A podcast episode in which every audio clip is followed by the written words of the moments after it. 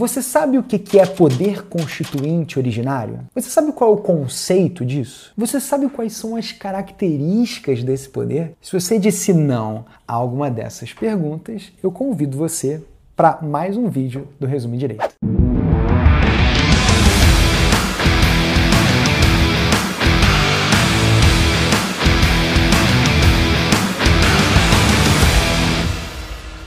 Sejam muito bem-vindos, senhoras e senhores, meninas e meninos, para mais um vídeo do Resumo Direito. E esse vídeo tem uma pretensão bastante específica de explicar o que é poder constituinte originário. Poder constituinte originário é o poder de criar de instituir uma nova Constituição. Esse tema é muito importante, principalmente nesse momento que a gente está com tantas dúvidas sobre o que é democrático, sobre de onde é que a Constituição vem, se ela é legítima ou não, o que, que a faz legítima. Então, o poder constituinte originário, de uma forma bastante simples, é o poder de criação, uma potência de criação, de instituição de uma nova Constituição. Sabe o poder constituinte derivado reformador, que é aquele que reforma, que altera uma Constituição já pronta? Isso é para o próximo vídeo. Vamos focar no poder constituinte originário. Saulo, então o conceito é esse? É um poder extraordinário que cria uma nova Constituição? É isso, pessoal. Na verdade, é um poder, uma potência extraordinária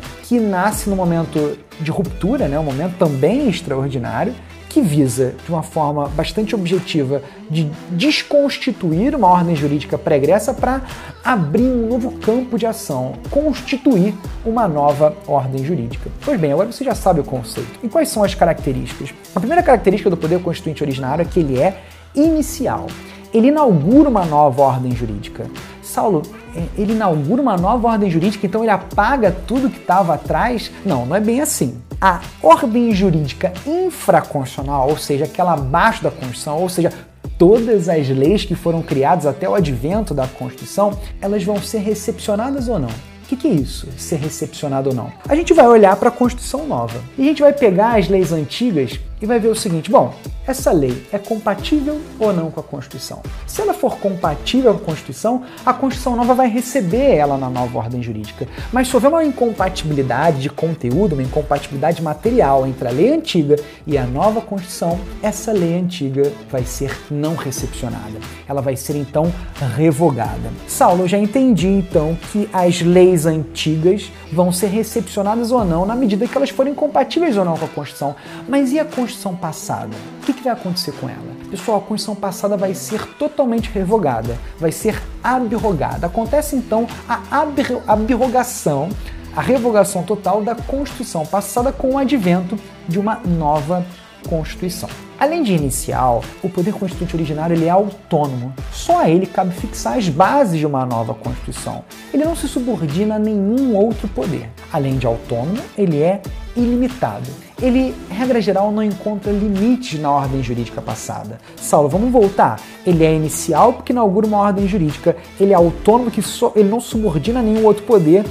Ele é ilimitado que ele não encontra limite na ordem jurídica passada? Então, essa é a tese majoritária. Mas existem algumas correntes para explicar o que, que é, então, o, o ser ilimitado, né? O que, que é o ser ilimitado? Existe uma corrente positivista. A corrente positivista, positivista diz assim: olha, o poder constituinte originário ele é ilimitado porque não guarda limite no direito positivo. Aquele direito está positivado na normatização vigente anterior. Então veja só, não é porque uma lei diz X que o poder constituinte originário posterior tem que respeitar. Não é porque a Constituição anterior diz Y que a nova Constituição também tem que respeitar. Então, a corrente positivista está focada no direito posto anterior. Então, é ilimitado porque não guarda limite no direito positivo anterior. Sabe a corrente justnaturalista diz que essa limitação não é tão grande assim. Por que, que não seria tão grande assim? Porque o poder constituinte originário ele seria limitado pelo direito natural. Então a Constituição não poderia pregar violências ao direito à vida, ao direitos de liberdade,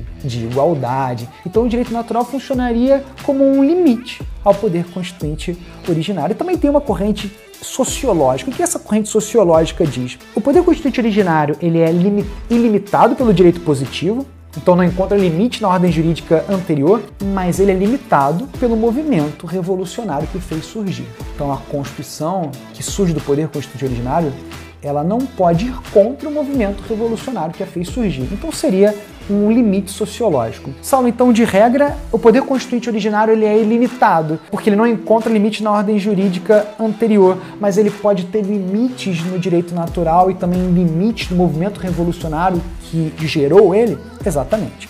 Temos ainda uma outra característica, ele é incondicionado que ele não guarda condições ou termos fixados ou procedimentos anteriores. Não é porque a Constituição antiga decorreu de uma Assembleia Nacional Constituinte que a nova tem que decorrer. Então não há aí um condicionamento é, no que tange os procedimentos a serem seguidos tá? para a criação de uma nova Constituição. E por fim, o poder constituinte originário ele é permanente. Ele não se esgota com o seu exercício. E uma última observação importante, pessoal. Quem é o dono do poder constituinte originário? Quem é o titular do poder constituinte originário? É o povo. Mas existe uma diferença entre o titular do poder constituinte originário e o agente do poder constituinte originário que é o grupo encarregado de criar uma nova Constituição. Veja só, o poder constituinte originário é uma potência permanente. Ele não se esgota com seu exercício. É possível que agora, quando você liga a televisão, você veja uma nova Constituição. E aí uma nova Constituição foi criada por quê? Porque houve essa potência, houve a manifestação do poder constituinte originário. E assim a gente encerra esse vídeo. Eu espero você no próximo vídeo do Resumo Direito.